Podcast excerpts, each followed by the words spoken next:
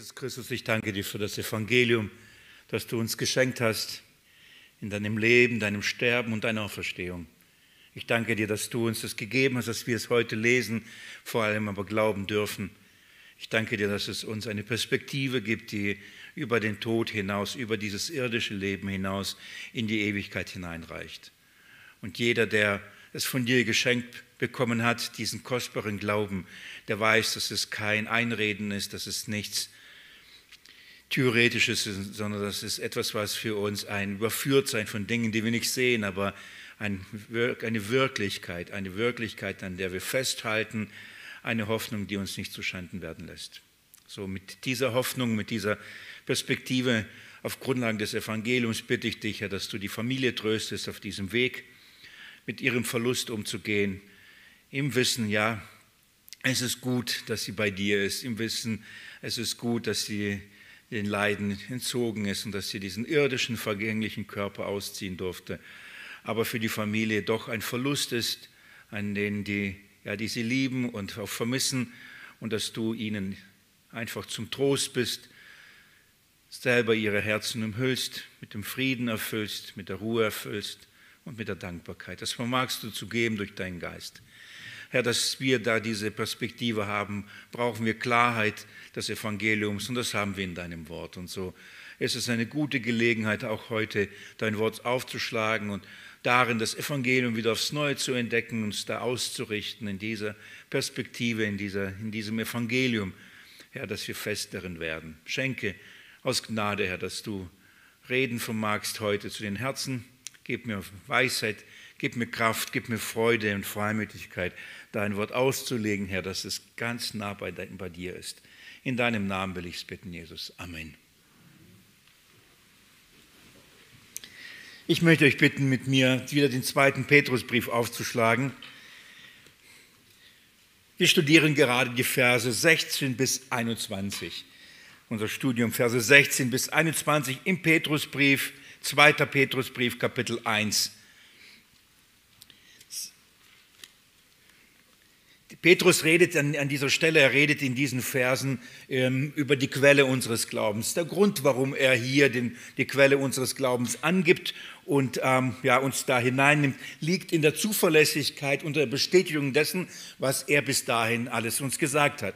Wir, wir haben die Verse ähm, 1 bis, ähm, bis 15 beziehungsweise ja, bis dahin durchgelesen und, und, und sie studiert und haben von dieser herrlichen Hoffnung äh, geschaut, was ähm, den kostbaren Glauben anbelangt, den wir empfangen haben und alles, was wir mit diesem kostbaren Glauben auch empfangen haben, nämlich unsere Sicherheit, unser Heil, unsere Rettung, den Zugang in das Reich unseres Herrn Jesus Christus. Das heißt, das, was Jesus Christus durch seine Gerechtigkeit vollbracht hatte, das ist der kostbare Glaube. Und darin dürfen wir ruhen, darum, in, in, in diesem Vertrauen können wir gehen und auf, der, auf die Ewigkeit zugehen und eben, wie Petrus sagt, auch mit Freude und mit der Bereitwilligkeit das Ablegen des irdischen Zeltes äh, zu erwarten, ohne Furcht, ohne Angst, ohne Bitterkeit, ohne Hadern, sondern im Wissen, was eben die Ewigkeit erwartet. Nur derjenige kann mit Freimütigkeit und mit Freude dieses irdische Zelt ablegen, der weiß, dass was danach kommt, für ihn die Ewigkeit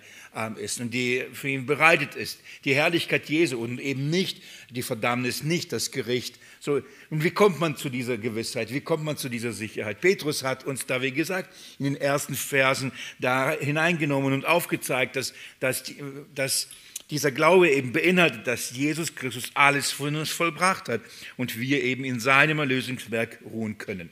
So, das ist ähm, die Grundlage. Darum spricht er jetzt und, und, zeigt uns, warum können wir aber so zuversichtlich sein? Wieso können wir wirklich damit festrechnen, dass es wahr ist, was er uns ge gesagt hat, was er, was er gelehrt hat? Warum können wir wirklich sicher sein, dass das der Inhalt unseres Glaubens ist? Und er nennt uns ähm, diese Quelle des Glaubens und spricht darüber und sagt, dass er eben sich das Ganze nicht ausgedacht hat, sondern er ist einfach ein Augezeuge. Einer von vielen, aber er ist ein Augenzeuge. Und er kommt auf ein Ereignis zu sprechen, bei dem er selbst die Herrlichkeit Jesu gesehen hat. Diese, diese, dieses, ähm, dessen Sonne, Sohnes, des Erlösers, von dem wir eben gehört haben, was er vollbracht hatte. Und er hat gesagt, dass er seine Herrlichkeit gesehen hat. Und dass er sie nicht nur gesehen hat, sondern dass der Vater selbst ihn, diesen Jesus Christus, den er in dieser Herrlichkeit geschaut hat, dass er ihn bestätigt hat. Und das ist die, die erste Grundlage für die Glaubwürdigkeit dessen, was er gesagt hat. Er ist,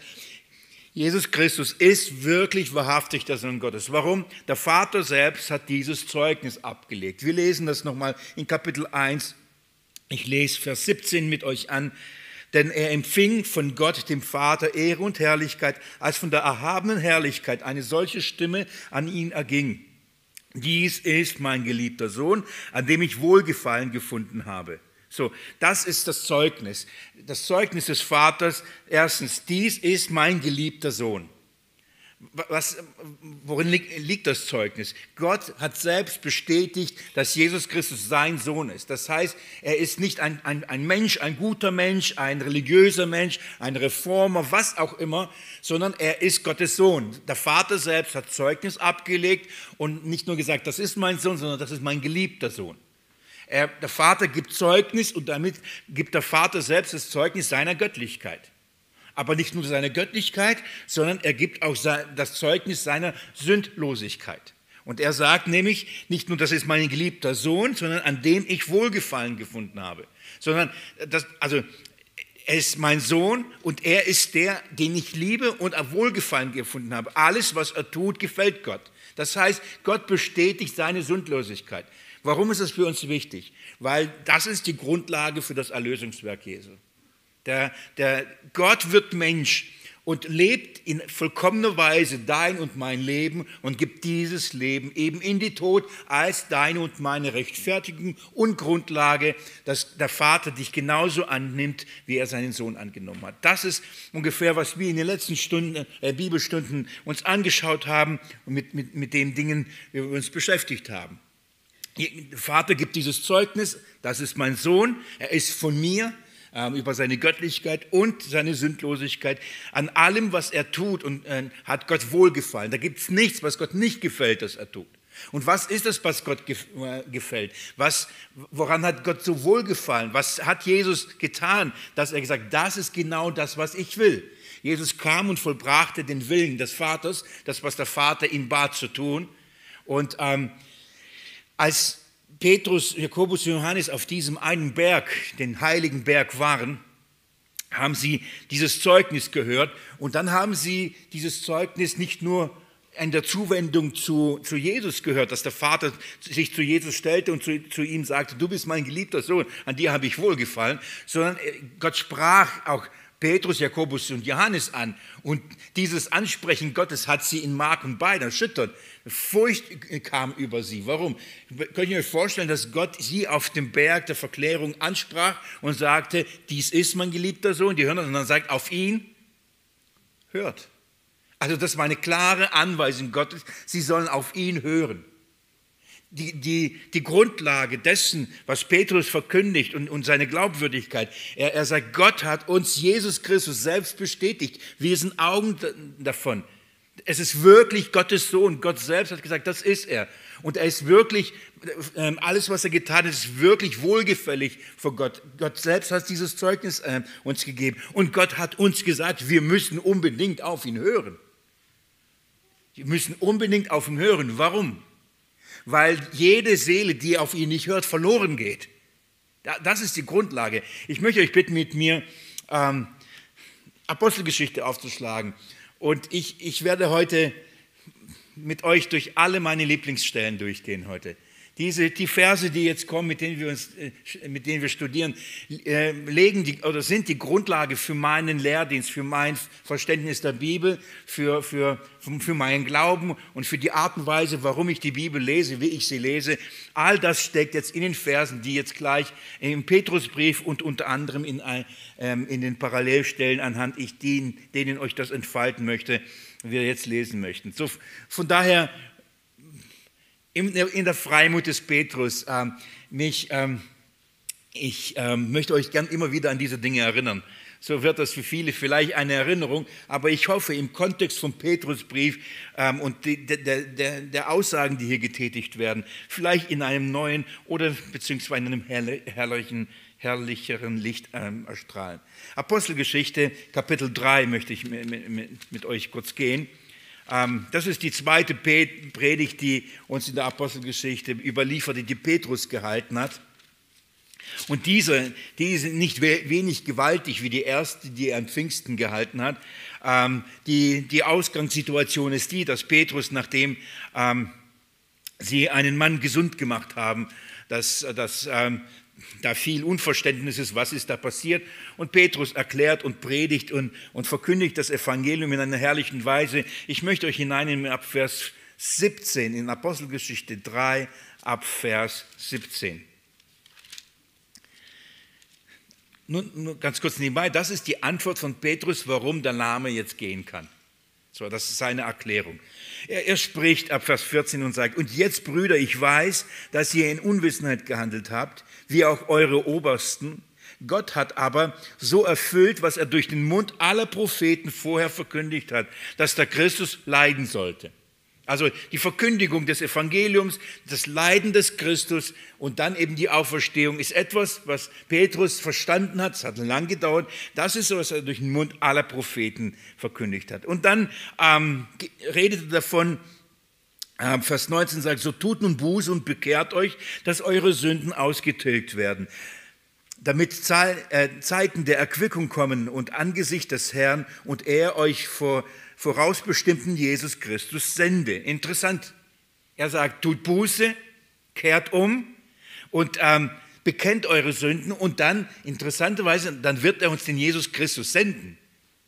Inwieweit redet er von seiner zweiten Wiederkunft oder von was redet er? Ich möchte euch das im Kontext vom Petrusbrief gleich auf, aufzeigen, ähm, was, was Petrus damit meint. Inwieweit, wenn wir Buße tun, wird er uns Jesus Christus senden. Vers 21.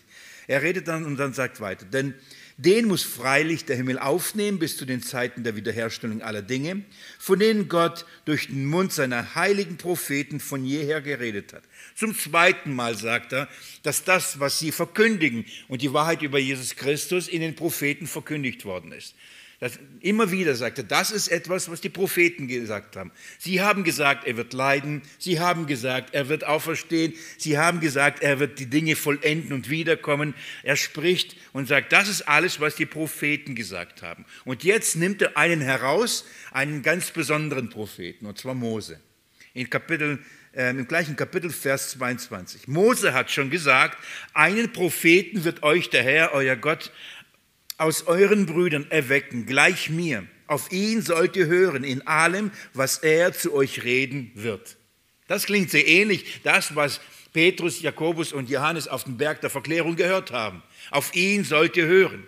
Das heißt, was, ähm, was, was Gott auf dem Berg der Verklärung getan hat, er, er hat die Worte von Mose bestätigt. Das, was Mose schon an das Volk geredet hat, er hat gesagt, 5. Mose, Kapitel 18, ab Vers 15, glaube ich, ist diese Verheißung, dass Mose sagt, es wird einer kommen und auf ihn sollt ihr unbedingt hören.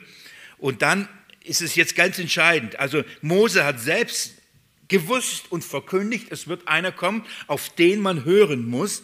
Und jetzt schaut mal, was Vers 23 steht. Es wird aber geschehen, jede Seele, die auf jenen Propheten nicht hören wird, soll aus dem Volk ausgerottet werden.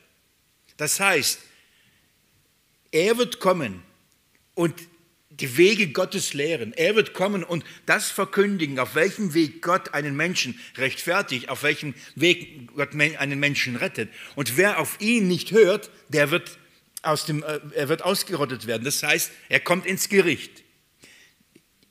Auf ihn hören auf den Sohn Gottes, an dem Gott Wohlgefallen, gefunden hat, bedeutet, gerettet zu werden. Wer nicht auf ihn hört und nicht zuhört und nicht glaubt, was er sagt in bezüglich auf die Rettung, der geht verloren.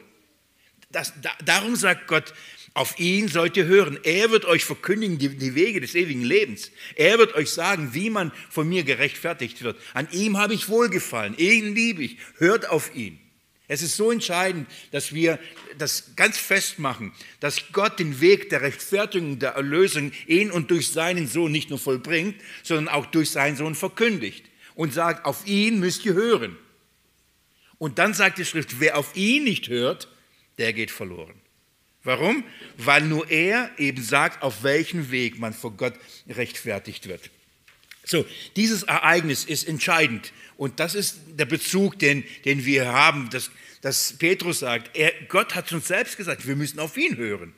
Und darum verkündigen sie das, was sie verkündigen. Darum predigen sie dieses Evangelium in Jesus Christus, weil der Vater den Sohn bestätigt hat und der Sohn ihnen erklärt hat, auf welchem Weg man gerechtfertigt wird, auf welchem Weg man erlöst wird. Wie kommen wir dazu, in sein Reich hineingehen zu können? Darum geht es hier. Also kehren wir zurück zum zweiten Petrusbrief und ähm, das ist das, was wir in den, in den Versen 16 bis 18 uns angeschaut haben. Das Zeugnis der, die, die, der Apostel kommt daher, dass sie Augenzeugen waren und dass sie vom Vater selbst die Bestätigung bekommen haben, Jesus Christus ist wirklich sein Sohn und auf das, was er sagt, wir wirklich hören müssen und dadurch werden wir gerettet werden. So, das ist die Botschaft, die wir haben. Heute möchte ich mit euch die Verse 19 bis 21 ähm, studieren und damit hin, euch hineinnehmen und zuerst sie euch vorlesen.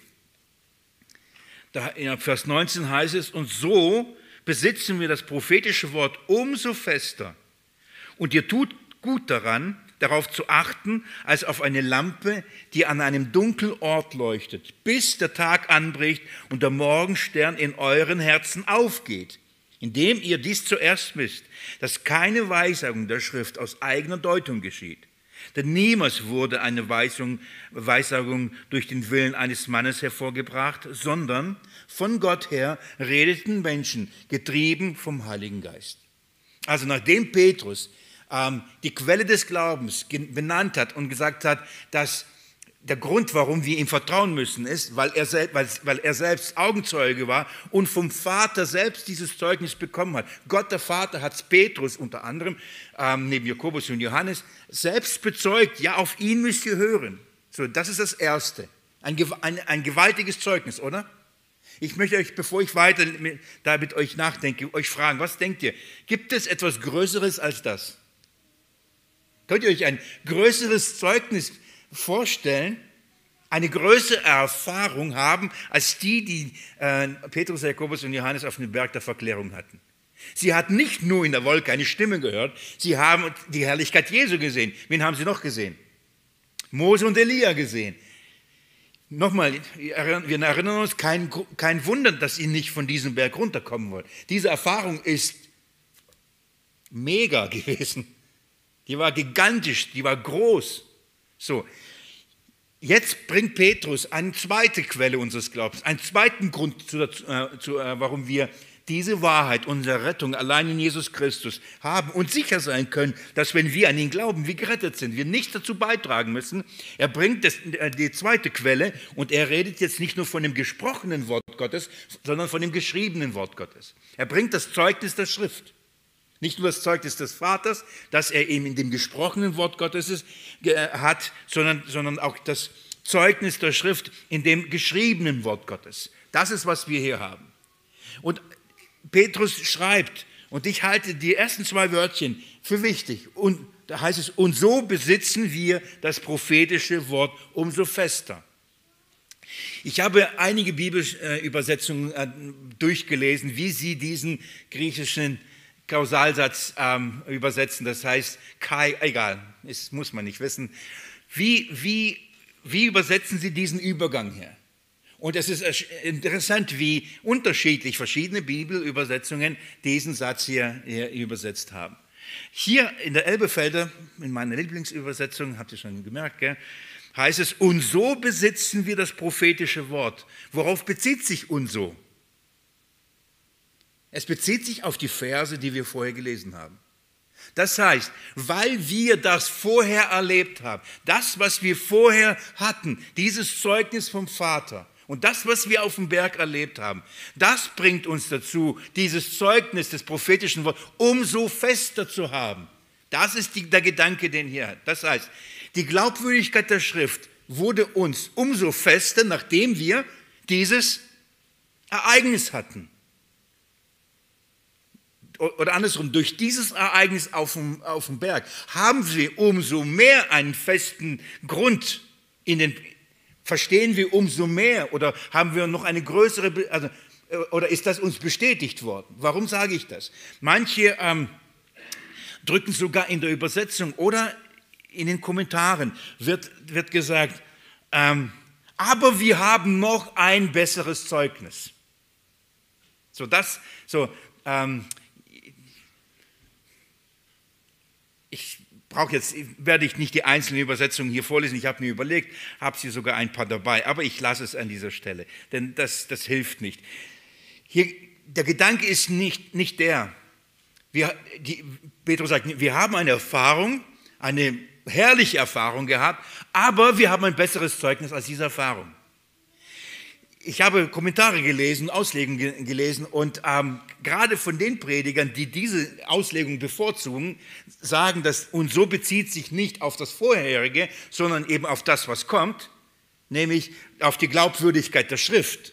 Liegt äh, in, darin begründet, dass man Angst hat zu Schwärmerei dass man Angst hat, sein Glauben nur auf eine Erfahrung zu begründen. Und ich gebe den absolut recht. Das ist ähm, ein, so sein Glauben auf eine Erfahrung zu gründen, ist, ist, ist echt fraglich und schwer haltbar. Woher weiß ich, was ich subjektiv ähm, ähm, fühle und erlebe, der Realität wirklich entspricht? Das ist ja oft ja das, das Problem, dass das, was wir fühlen, nicht unbedingt das ist, was Realität ist. Und aus dieser Angst, dass eine Erfahrungstheologie daraus gemacht wird. Das heißt, eine Theologie, eine, ein Glaube, der immer nur auf Gott erfahren, Gott erleben. Ich, kann, ich glaube nur, wenn Gott mir auch so erscheinen wird. Ich brauche auch so eine Offenbarung, dass der Vater zu mir spricht und sagt, das ist Jesus. So aus Angst von, von, von so einer Theologie, einer Erfahrungstheologie, die in bestimmten Gemeinden und Verbänden ja gelehrt und gefördert wird und verlangt wird, so, das, um das zu vermeiden, sagt man, nein, nein, nein, das bezieht sich nicht darauf. Aber ich möchte euch noch darauf aufmerksam machen. Schaut mal, es heißt, und so besitzen wer? Wir. Und so besitzen wir das prophetische Wort umso fester. Haben Sie es schon vorher fest gehabt? Ja. Jetzt ist aber noch fester geworden. Wer? Wer besitzt es? Von wem ist hier die Rede? Von wem redet Petrus, wenn er sagt, und so besitzen wir das prophetische Wort umso fester? In erster Linie von den Aposteln.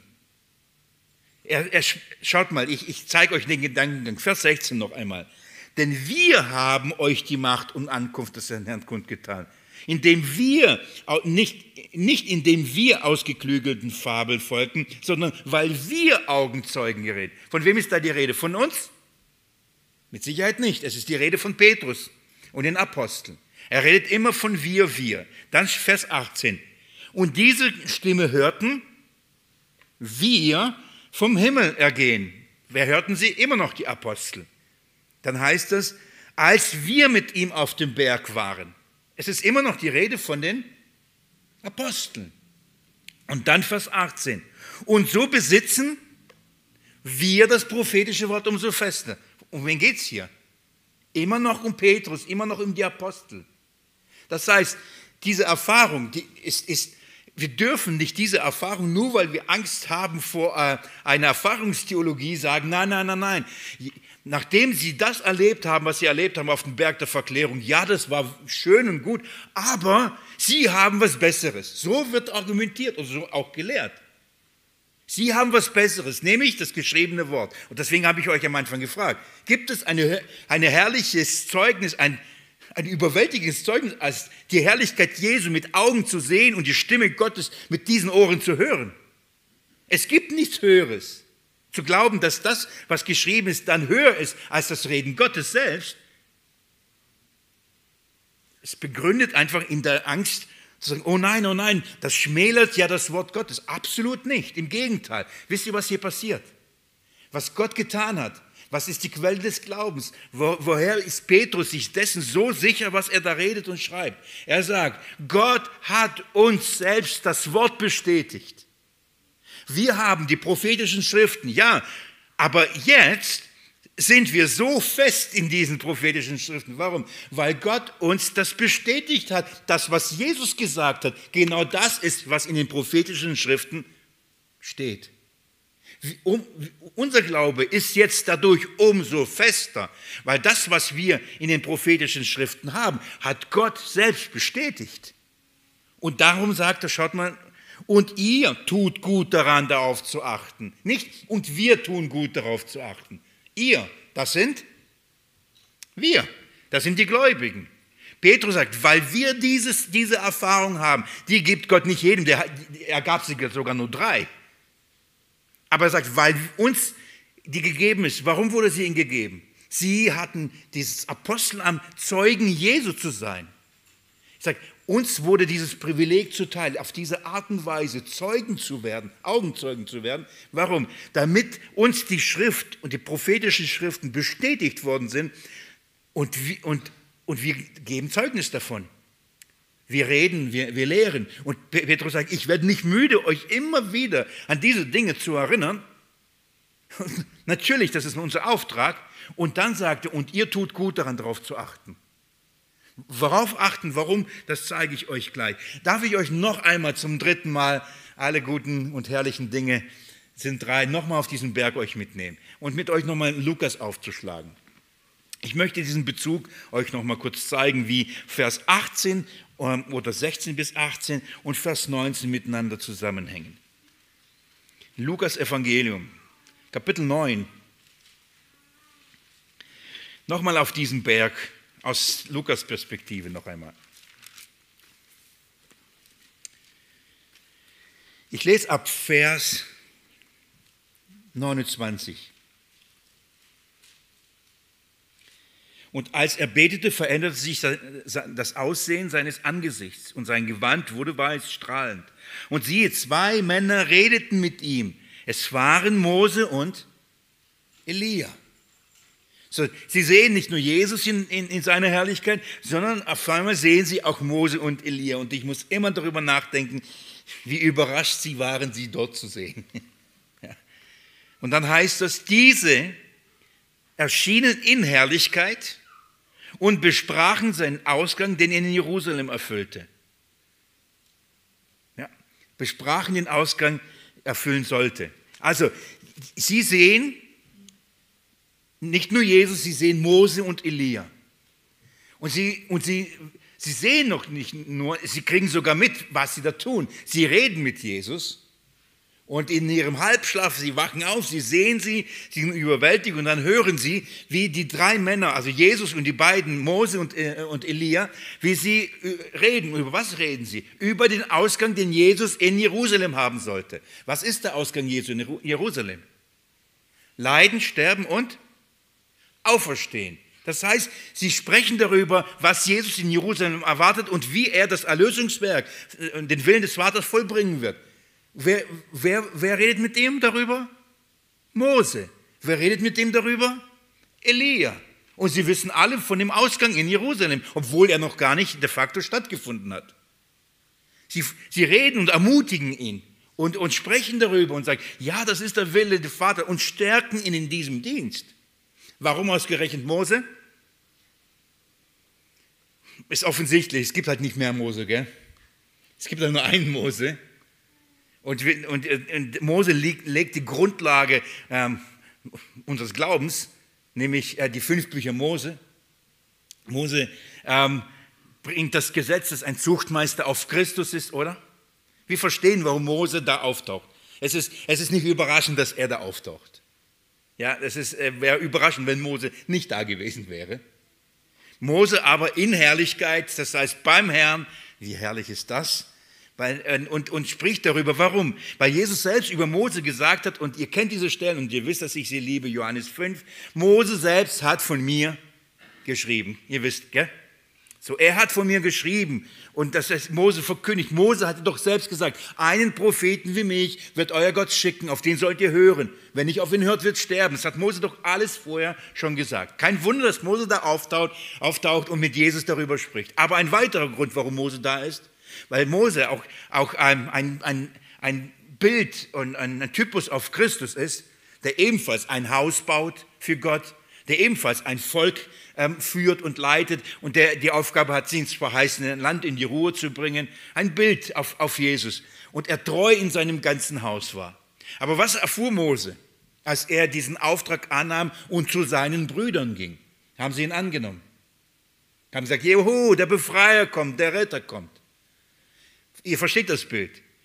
Beginnend bei der Geburt, dass, äh, dass das Kind fast umgebracht worden ist, bis hin auf dem ganzen Weg ist Mose ein Bild auf Christus. Aber als Mose eben kam, um das Volk zu retten aus Ägypten, aus der Sklaverei herauszuführen, wollten sie nicht haben, obwohl er viele Zeichen und Wunder tat. Sie glaubten ihm nicht. Kommt euch das bekannt vor? Das heißt, Gott schickt, der Vater schickt Mose zu, zu, äh, zu Jesus und, und, und sie reden darüber, dass Jesus verleugnet, verraten von seinen Brüdern, dass Judas, einer seiner Nächsten, ihn verraten wird, die Jünger alle weglaufen. Die, sie wissen, was der Ausgang in Jerusalem sein wird. Er wird allein bleiben. Sie wissen das. Das ist der Weg. Und wen schickt Gott? Mose, der, der genau weiß, wie sich das anfühlt. Dass man nicht ihm folgt, dass man ihn verleugnet, dass man mit ihm nichts zu tun haben wollte, obwohl man so viele Zeichen, Wunder getan hat. Darum Mose.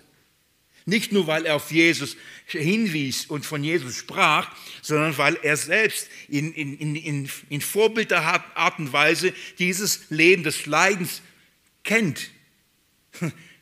Wie oft hat er gesagt, oh, hab ich die geboren, wie lange soll ich sie ertragen? Hat Jesus auch, auch einmal gesagt, gell? Nicht, wie habe ich sie geboren, das hat es. Er hat gesagt, wie lange soll ich noch ertragen? Es war nicht so einfach. So, Mose ist, ist, nicht so, ist nicht so kompliziert, warum er da auftaucht auf dem Berg der Verklärung. Aber warum Elia? Warum kommt Elia? Mose repräsentiert das Gesetz. Und all das, was Gott durchs Gesetz verkündigt, das repräsentiert Mose. Und Elia repräsentiert die Propheten. So, alles, was die Propheten verkündigt haben. Könnt ihr, habt ihr noch ein bisschen Wort, äh, den Wortlaut im Ohr, Apostelgeschichte Kapitel 3? Denn alle Propheten haben von diesen Tagen geredet.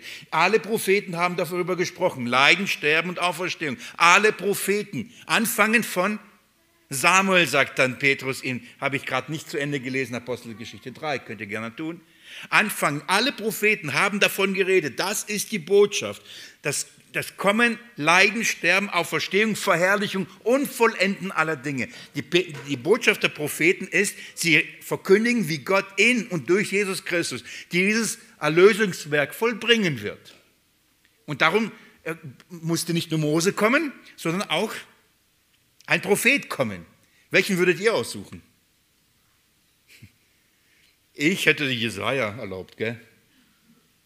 Hat so viel geschrieben, der Junge. hat so viel, Jesaja 12, und Jesaja äh, sprach darüber, weil er seine Herrlichkeit sah, heißt es zum Beispiel. Damit ist offensichtlich für uns, Jesaja sah die Herrlichkeit Jesu, äh, Johannes 12, wenn ihr nachschlagen wollt, und sprach darüber, als er all diese Dinge in, in 66 Kapitel entfaltete. Sprach er von der Herrlichkeit Jesu. So, Jesaja wäre mein Favorit gewesen. Vielleicht ähm, der wahrscheinlich am unwahrscheinlichsten wäre Jona der Arme, der würde bei uns durchfallen. Auf den hat sich Jesus aber am meisten Bezug genommen. Von daher, bei Jesus wäre Priorität. Aber wen schickt Gott? Elia. Und warum Elia? Okay, er ist ein Prophet. Aber warum Elia? Wie kaum ein anderer Prophet hat er das erlebt. Gepredigt, gedient und nicht angenommen. Zeichen getan. Gekämpft, und doch gehasst. Elia ebenfalls wie Mose sind da, um nicht nur den Jesus zu ermutigen, den Weg, den ganzen Weg zu gehen, äh, äh, durch Leiden hindurch, sondern auch als Stärkung, als einen, der, die selbst diesen Weg gegangen sind, die selbst die Verleugnung, die selbst die Erniedrigung, die selbst das Nichtglaubens, predigen, predigen, predigen, predigen, predigen.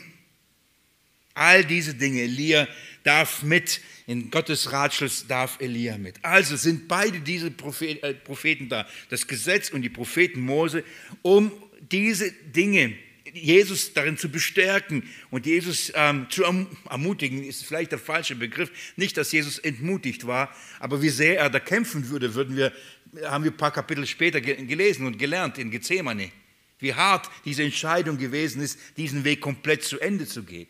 Im Vorfeld haben die beiden ihn, ihn, schon darauf ausgerichtet. Und was haben sie gesagt? Was haben sie getan? Schaut mal, das sagt Lukas in Kapitel 9 dass Mose und Elia kamen, also das Gesetz und die Propheten, und haben ihm ermutigt, diesen Weg komplett zu Ende zu gehen. Und ähm, wer durfte das hören? Petrus, Jakobus und Johannes. Das heißt, was bekamen sie auf dem Berg? Sie sahen nicht nur die Herrlichkeit Jesu, oder? Sie hörten nicht nur die Stimme des Vaters, auf ihn sollt ihr hören, und das ist wirklich mein Sohn, und er tut wirklich das, was ich will, sondern sie hörten auch wen? Mose und Elia, das Gesetz und die Propheten. Sie hörten die Propheten, wie sie Jesus, mit Jesus über diese Dinge sprachen. Versteht ihr, warum Petrus sagt, umso, haben, umso fest, und so haben wir das prophetische Wort, umso fester. Ja, warum? In, die haben Zeugen ohne Ende gehabt. Der Vater, der Sohn, Mose, Elia, alle reden davon. Alle, die haben auf diesem Berg der Herrlichkeit, ähm, auf dem heiligen Berg eine Offenbarung bekommen, eine Bestätigung der Glaubwürdigkeit. Das war übermaßen. Und darum sagt Petrus, darum wir sind sicher. Es hat gedauert. Es hat wirklich gedauert, bis sie das verstanden haben. Als Petrus das schreibt, ist einiges ins Land gegangen an Zeit und Jesus musste ihnen erst das bestätigen. Jesus musste das ihnen erklären, dass diese Dinge zusammengehören. Schaut mal, Lukas schreibt es in Kapitel 9. Was schreibt er Kapitel 24 am Ende vom Lukas-Evangelium? Nicht ohne Grund ist das in dieser Weise nur bei Lukas überliefert weil er diesen Zusammenhang uns aufzeigt und diese Verknüpfung. Und, und wir sind gerade in unseren Sonntagspredigten in der Auferstehung Jesu und lernen, was die bedeutet. In Lukas haben wir eine Begebenheit von den Emmaus-Jüngern. Und, ähm, und da ich darauf nochmal im Markus-Evangelium noch eingehen möchte, will ich nicht zu viel hier schon vorwegnehmen. Deswegen begnüge ich mich mit den Versen 25 und 28 euch gleich vorzulesen. Aber damit sie nicht aus dem Zusammenhang euch gelesen werden, will ich euch dann kurz sagen, was es geht. Jesus ist auferstanden, so wie Mose und Elia mit Jesus darüber geredet haben und eigentlich dieses gehört haben. Das heißt, die Propheten, Gesetz und die Propheten haben es eigentlich schon bestätigt und sie waren Zeugen davon, als sie das hörten. Aber irgendwie glaubten sie nicht. Alle zweifelten, von den Frauen bis zu den Aposteln, alle zweifelten, dass Jesus auferstanden obwohl das Grab leer war. So, als sie dann enttäuscht nach drei Tagen zurückgehen, ähm, heißt es, dass ähm, Jesus ihnen begegnet und sich vor ihnen verbirgt. Das heißt, sie erkennen nicht, wer es ist. Ein weiteres herrliches Merkmal eines Auferstehungsleibes. Gell? Sie, können, sie denken, da läuft ein Mensch und sie, sie können nicht erkennen, wer es ist. So, ähm, er redet mit denen und fragt sie nach, warum sie da so betrübt sind und sie erklären und sagen ihre Enttäuschung. Jesus ist gestorben, auf den haben wir unsere Hoffnung gesetzt und jetzt sind drei Tage rum und was ist jetzt? Statt zu sagen drei Tage rum, dann ist jetzt Herrlichkeit, dann ist jetzt Auferstehung, dann ist jetzt Erfüllung, sagen sie drei Tage ist rum und wir gehen nach Hause, enttäuscht. Und dann sagt Jesus Vers 25, und er sprach zu ihnen, ihr Unverständigen und im Herzen zu träge, an alles zu glauben, was die Propheten geredet haben. Musste nicht der Christus dies leiden und in seine Herrlichkeit eingehen? Er sagt, wieso glaubt ihr wem nicht? Den Propheten. Das haben doch die Propheten gesagt. Wieso, wieso seid ihr so überrascht? Wieso seid ihr oder verstört oder wieso seid ihr mutlos? Wieso geht ihr nach Hause? Wieso freut ihr euch nicht? Wieso jubelt ihr nicht? Wieso seht ihr und erkennt ihr mich nicht? Ich laufe neben euch. Und wisst ihr, warum sie Jesus nicht erkannt haben? Warum sie ihn nicht gesehen haben? Weil sie den Propheten nicht geglaubt haben. Weil sie der Schrift nicht geglaubt haben. Weil sie nicht geglaubt haben, dass er nach drei Tagen wieder auferstehen wird. Sie waren hart in ihren Herzen. Und diese Herz, Her, Her, Herzen, Herzen, Herzen, Herzen, Herzen, das harte Herz. Ich will so gut, so, so gut sagen und dann muss ich es ganz einfach sagen. Das harte Herz war so versteinert in ihrem Unverstand. Sie begriffen nicht, von was die Propheten gelesen haben. Liebe Geschwister, so entscheidend. Nochmal, ich, ich weiß, dass ihr das wisst. Zumindest viele von euch. Ähm, aber da, ja. Sie, der Grund, warum sie Jesus nicht erkannt haben, warum sie hoffnungslos waren, weil sie, die, weil sie den Propheten, das heißt der Schrift, nicht geglaubt haben, was da drin steht. Oder andersrum. Oder sie glaubten nicht, weil sie es nicht verstanden haben. Sie lasen die Propheten, sie liebten die Propheten, sie liebten Mose, sie liebten Elia, sie liebten Jesaja, das ist keine Frage. Aber es war noch nicht fest bei ihnen, was das bedeutet. Und Jesus sagt, ihr Herz ist das Problem. Und dann sagt er Vers 26, eben muss er nicht der Christus dies Leid und die Herrlichkeit hineingehen und von Mose und von allen Propheten anfangen, erklärte ihnen in allen Schriften, was ihn betraf. Nochmal, das sind knapp zwei Stunden. Darum heißt es, was von Mose anfängt, er ist nicht komplett durch die Bibel durch. Das wäre die zwei Stunden nicht möglich gewesen.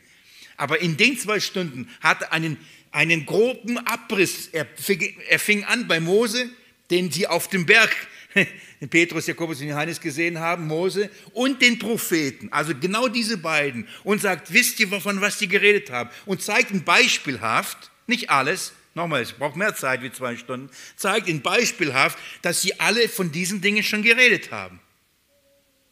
Und dann, als, als er ihnen dann sich zu erkennen gibt und sagt, und das bin ich, nachdem sie diese herrlichen Wahrheiten gehört haben, sagten sie doch, brannte nicht unser Herz auf einmal aus dem verstockten, steinernen Herz der, der Unverstandes ist einfach Licht, kommt hinein, ein Brennen hin, ein Erkennen, oder?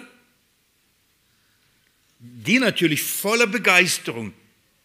Jetzt begreifen sie zum ersten Mal Mose. Jetzt begreifen sie zum ersten Mal die, die, Apostel, äh, die Propheten und jetzt verstehen sie, das hat wirklich alles mit Jesus was zu tun, mit dem Erlösungsplan. Laufen sie zurück zu den Aposteln und auch wiederum sie glauben nicht ihnen. Was muss wieder passieren? Jesus erscheint ihnen, Kapitel 24, Vers 44. Er sprach zu ihnen, die sind doch meine Worte, die ich zu euch geredet habe, als ich noch bei euch war, dass alles erfüllt werden muss, was über mich geschrieben steht im Gesetz Mose, in den Propheten und in den Psalmen. Jetzt kommen nicht nur die Propheten, sondern die Psalmen und da haben wir diese hebräische Dreiteilung des Alten Testaments. Das heißt, das Gesetz, die Propheten und die Weisheitsliteratur.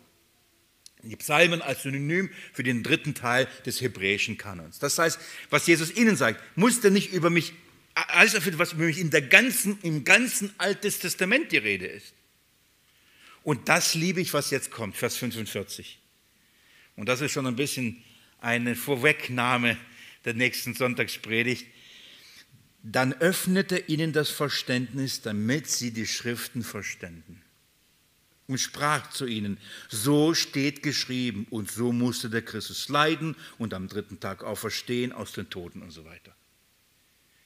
Er öffnet ihnen das Verständnis der Schriften und sagt, das, was Mose, das, was die Propheten, das, was in der Weisheitsliteratur und in den Psalmen, was geschrieben steht, das hat was mit meinem Leiden, mit meinem Sterben und mit meiner Auferstehung zu tun. Anders ausgedrückt, das hat was mit, mit dem Erlösungswerk, dem Plan Gottes, die Menschheit zu retten zu tun.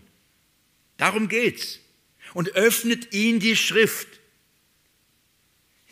Allein diese Tatsache, liebe Geschwister, das bedeutet, die Schrift muss geöffnet werden. Ich kann mich noch so erinnern, so erinnern, in, in, meinen jungen Pastoraljahren, schön, dass ich das schon so sagen kann, in meinen jungen Jahren, da habe ich Bibelstunden gehalten über den Römerbrief. Ähm, mehrere Gruppen hintereinander. Weil, ja, und dann saßen wir da und ich weiß noch, wie so ein älterer Herr mir sagte, ich, ich, ich lese äh, und erkläre ihn und dann, dann sagte er mir, ja, warum hat nicht Gott einfach so geschrieben, wie du gerade uns das erklärst? Ja, warum, warum muss man das jetzt auslegen sozusagen? Warum nicht einfach so, schon so aufgeschrieben, damit jeder das versteht, so klar und deutlich, um was es geht? Warum so kompliziert eigentlich? Gell? Ich zeige es euch, weil das ein Geheimnis ist. Man, wenn man nur die Bibel einfach so liest und sagt, oh ja, muss einfach glauben, das ist so. Nein. Glaubten die, äh, die, die, die, die Jünger an die Schrift? Glaubten sie, dass das Wort Gottes ist? Absolut. Dass es unfehlbar ist? Natürlich. Lebten sie sie? Ja und wie? Hielten sie heilig? Absolut. Verstanden sie die? Nein. Und Jesus sagt, sie sind sogar zu träge zu glauben. Sie hatten kein Glauben. Warum hatten sie? Sie haben sie nicht verstanden. Warum verstanden sie nicht? Weil sie ihnen nicht geöffnet wurde. Sie muss aufgeschlossen werden. Sie muss geöffnet werden, damit sie erkennen, um was geht es da eigentlich? Um was geht es da eigentlich? Nicht bloße Geschichten und was weiß ich, Lebensanweisungen, wie das Leben gelingt und wie auch immer. Nein, es, es geht um das Evangelium, Leiden, Sterben, Auferstehung Jesu Christi, deine und meine Erlösung. Und es muss geöffnet werden. Und er öffnet in die Schrift und, und das ist etwas Herrliches. Und darum schreibt Petrus genau das. Um, darum, umso mehr haben wir das, das, das Wort, umso fester haben wir dieses Wort. Geht kurz zurück in, in 2. Petrus. Schaut mal, wie er das. Und so besitzen wir das prophetische Wort umso fester. Was ist das prophetische Wort? Es ist eine andere Umschreibung. Ihr verwundert euch hoffentlich jetzt nicht. Das ist eine andere Umschreibung des Alten Testaments. Das ist von, von dem Jesus geredet hat. Wieso seid ihr zu träge, ein, zu glauben, was die Propheten geschrieben haben? Was haben die Propheten geschrieben? Was ist die Botschaft der Propheten? Und da kommen wir zum Kern meines Verständnisses. Ich sage jetzt bewusst meines, weil das nicht bei allen so ist. Zumindest, also ich meine überhaupt, und dafür kämpfe ich, dafür, darum reise ich rum und mache Seminare und Predigtdienste, weil ich das für so wichtig halte. Was, was ist was sind die prophetischen Schriften? Was ist die Schrift? Geht mir mit mir in Römerbrief. Das war kurz, gell? kurzer Abstecher nur in Petrus und schon geht es wieder zurück. Ja, wir arbeiten uns so durch. Petrus sagt, wir, wir besitzen umso fester nach diesem Ereignis, nach diesem Erleben auf dem Berg, äh, auf dem heiligen Berg, nach dem Zeugnis vom Vater, nach dem Erleben der Zeugen von Mose und Elia, Elia, sagt er, darum haben wir das prophetische Wort umso fester. Wir sind, das heißt, wir können wirklich sicher sein, dass es die Botschaft ist, dass es um dein und mein Heil geht, deine und meine Sicherheit geht. Darum müssen wir auch darauf achten. So, und dann redet er, dass wir ein, dieses prophetische Wort umso fester besitzen. Ihr wollt wissen, wo im Römerbrief, gell? Ich sage das, weil ich immer rede und dann nicht als letzter aufschlagen möchte. Römer 1. Habt ihr wahrscheinlich schon aufgeschlagen. Römer 1. Schaut mal, wie der Römerbrief beginnt. Zu, zu oft überlesen wir gerade die Einleitung zu schnell und darum verpassen wir auch so viel Herrliches. Da heißt Paulus Knecht, Jesu Christi, berufener Apostel, ausgesondert für das Evangelium Gottes. Das verstehen wir. Paulus wurde von, als Knecht Jesus, das heißt, er dient Jesus Christus, von Gott ausgesondert für das, äh, wurde ausgesondert für das Evangelium Gottes, für die gute Nachricht. Die gute Nachricht ist uns bekannt. Jawohl, ja, danke für das Zeugnis.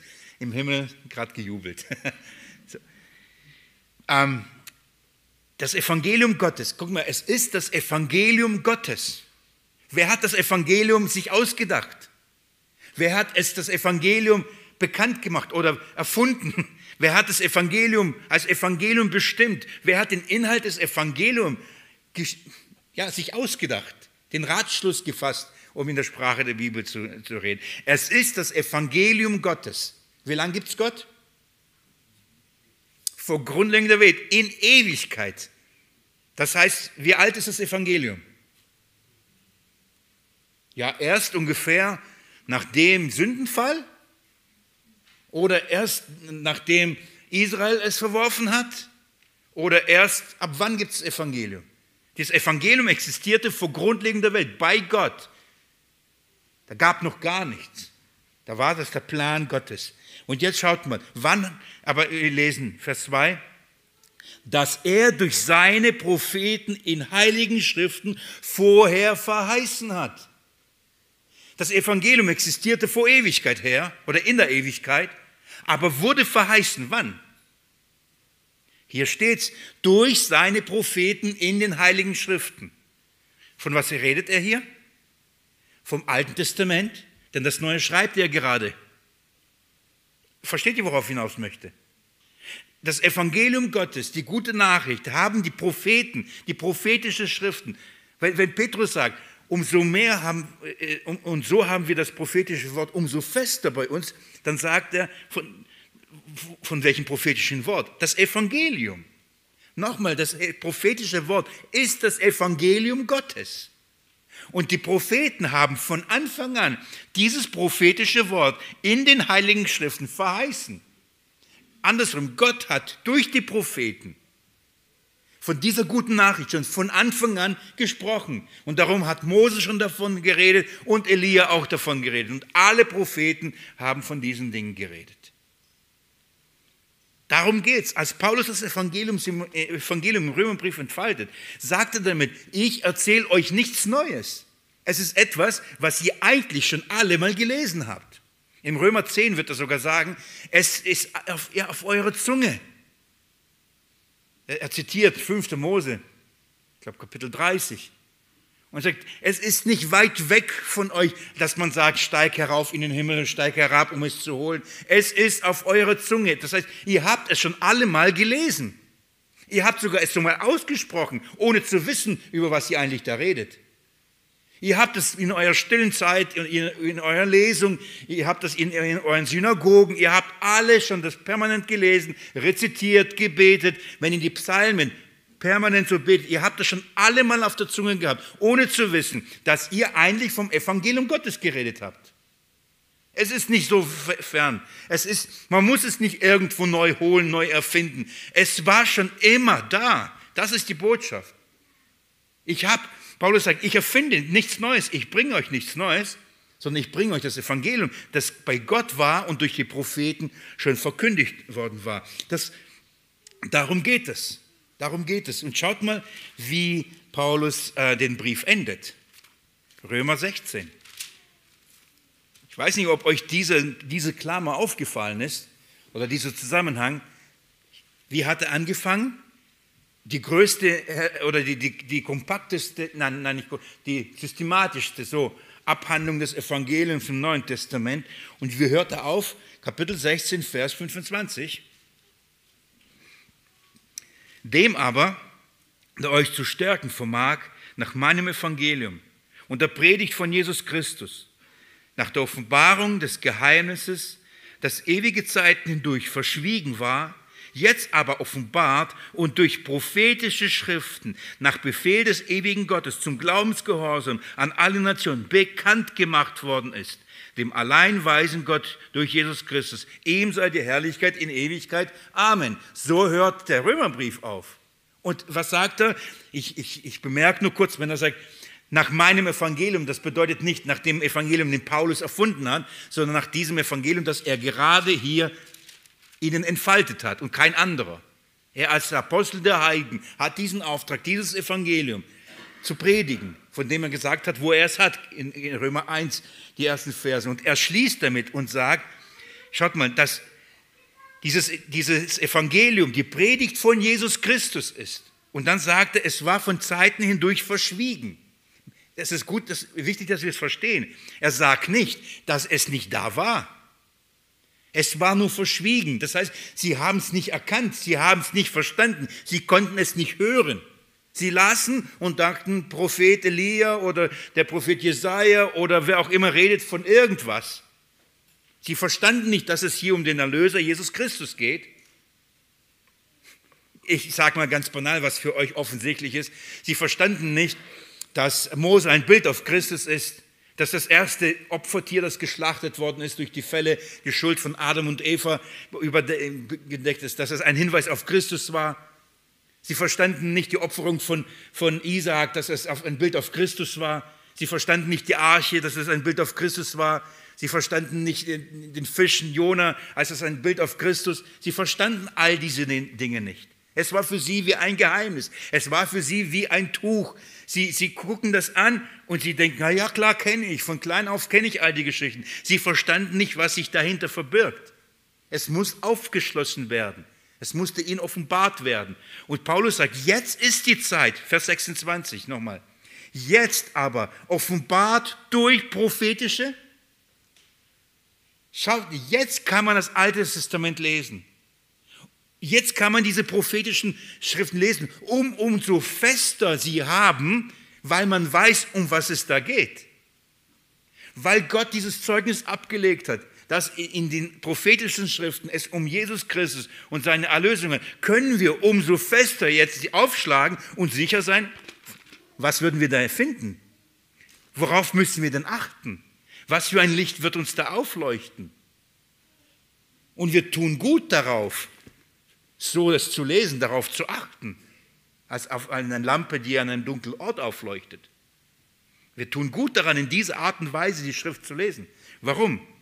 Weil bis auf heutigen Tag, so oft man Mose liest, eine Decke wo ist? Auf unseren oder auf den Herzen. Ihr kennt das 2. Korinther Kapitel 3. Denn bis heute, sagt, erklärt Paulus, so bis, und das ist bis heute jetzt, so oft man Mose liest, das Alte Testament liest, das Gesetz liest, ist es wie eine Decke. Dann aber, wenn es sich zum Herrn wendet, wird die Decke weggenommen. Was sich zum Herrn wendet? Das Herz. Wenn das Herz sich zum Herrn wendet, wer ist der Herr? Jesus Christus. Es ist der Geist, sagte Paulus. Der Herr ist aber der Geist. Wo der Geist des Herrn, da ist die Freiheit. Und wir schauen mit aufgedecktem Angesicht die Herrlichkeit des Herrn und werden verwandelt in dieses Bild. Das heißt, wenn wir uns zum Herrn wendet, wird er durch seinen Geist uns den Vorhang des Schleier des Alten Testaments auftun und wir werden hinter die Geschichten schauen und verstehen, um was geht es da eigentlich, als nur halt um David, der den Goliath besiegt hatte. Oder Turmbau zu Babel oder was weiß ich, die ganzen typischen klassischen Geschichten von mach so oder mach so nicht. Sei wie David, aber nicht immer. Sei wie Daniel, sei nicht wie jo, jo, doch sei wie Josef. Josef ist gut, gell? Sei nicht wie Jona, sei wie fast immer wie Elia, nur nicht, wenn er Depressionen hat, dann ist schlecht. Lauf nicht weg, wenn du ein Wunder getan hast. Wir können, so, so gehen wir durchs Alte Testament, so können wir die Geschichten lesen, aber das ist nicht die Bedeutung. Sie müssen uns geöffnet werden. Und dann passiert, dass Licht in unser Herz hineinkommt. 2. Korinther, das mache ich jetzt schnell, weil die Zeit schon rum ist, deswegen aus, zitiere ich das aus meinem Geist. 2. Korinther Kapitel 4 sagt Paulus folgendes, dass unser Evangelium nur bei, de, bei denen verdeckt ist, die verloren gehen, bei denen der Fürst, der Macht, der, der Fürst dieser Welt den Sinn verblendet, oder? Menschen erkennen das Evangelium Jesus Christus nicht, weil sie verblendet sind. Sie leben in der Finsternis. Sie sehen nicht. Welche Finsternis? Wo herrscht Finsternis? Im Herzen. Sie sind nicht in der Lage, das Licht zu sehen. Aber der Gott, der sprach, es werde Licht. Der ist es, der in euren Herzen den Lichtglanz des Evangeliums von der Erkenntnis Gottes, das, die Herrlichkeit Gottes im Angesicht Jesu, der damals gesagt hat bei der Schöpfung, es werde Licht. Er spricht und dann wird in unserem Herzen Licht, wenn wir uns zum Herrn wenden. Das ist die Kapitel 3, 2. Korinther, Kapitel 4, die hängen zusammen. Wenn wir uns zum Herrn wendet, wird er in unsere Herzen Licht schenken. Warum erkläre ich euch das? Zum Schluss nochmal 2. Petrus.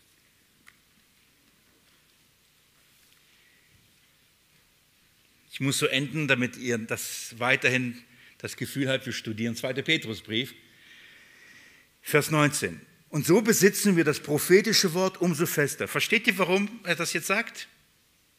Ich hoffe, dass diese Erfahrung auf dem Berg hat ihn oder ist die Bestätigung, dass das prophetische Wort wirklich von der Herrlichkeit Jesus spricht und Mose, also das Gesetz und die Propheten wirklich von dieser Herrlichkeit sprechen. Und Petrus sagt, ja, nachdem sie es verstanden haben, nachdem Jesus einen Weg gegangen ist und gesagt, das ist wirklich so, sagt er jetzt im, im greisen Alter, bevor er das Zelt ablegt, wir wissen, wir, sind, wir stehen so fest in diesen Dingen.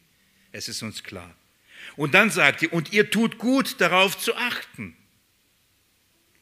Das tut euch gut. Was tut uns gut? Wie sollen wir die Schrift lesen? Wie sollen wir die prophetischen Schriften lesen? Wie, wie, wie kommen wir dahin, dass wir, wenn wir die Bibel lesen, zu einer Heilssicherheit kommen und in einer Heilsgewissheit ruhen? Es kommt darauf an, wie wir die prophetischen Schriften lesen. Wie muss man die prophetischen Schriften lesen, dass man sein Heil darin erkennt und nicht die Verdammung durchs Gesetz? In Christus Jesus.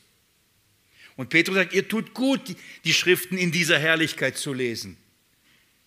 Warum? Als, als auf eine Lampe, die an einem dunklen Ort leuchtet, bis der Tag anbricht und der Morgenstern in euren Herzen aufgeht.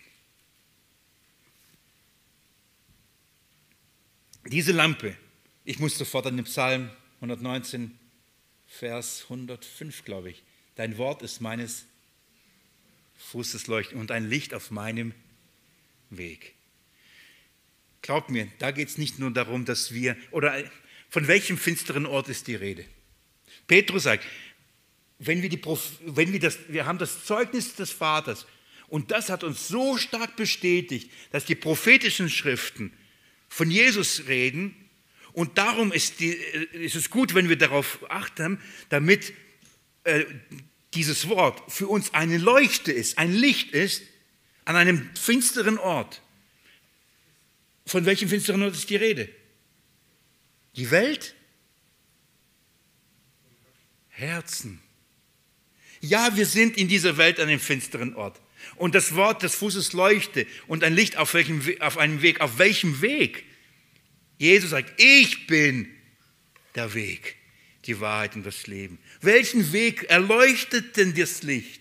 Welchen Weg sollen wir sehen? Es ist der Weg des Christus. Und was ist der Weg des Christus? Der Weg in die Herrlichkeit, in die Ewigkeit, der Weg der Erlösung. Das ist das Wort. Das Wort erleuchtet uns den Weg, nämlich Christus. Und auf diesem Weg, nämlich in Christus, haben wir den Zugang zu seinem Reich. Hier geht es nicht darum, wie, wie gemein gehalten wird. Petrus hat eine Offenbarung bekommen, die war wunderbar, aber wir haben etwas Besseres, nämlich das Wort Gottes. So wird gelehrt. Und dadurch und dieses Wort ist ein, eine, eine Fußleuchte für uns in dieser finsteren Welt. Dadurch bekommen wir Orientierung, bis der Morgenstern aufleuchtet. Und wisst ihr wie? Was wird dann gesagt? Bis er wiederkommt. Also, es kommt nicht auf die Erfahrung darauf an, sondern auf das Wort Gottes. Und daran müssen wir festhalten, bis Jesus wiederkommt. Kommt euch das bekannt vor? Das ist anscheinend die Stelle. Das ist sie aber nicht. Davon redet Petrus nicht. Denn er redet nicht, dass der Morgenstern aufleuchtet bei seiner Wiederkunft.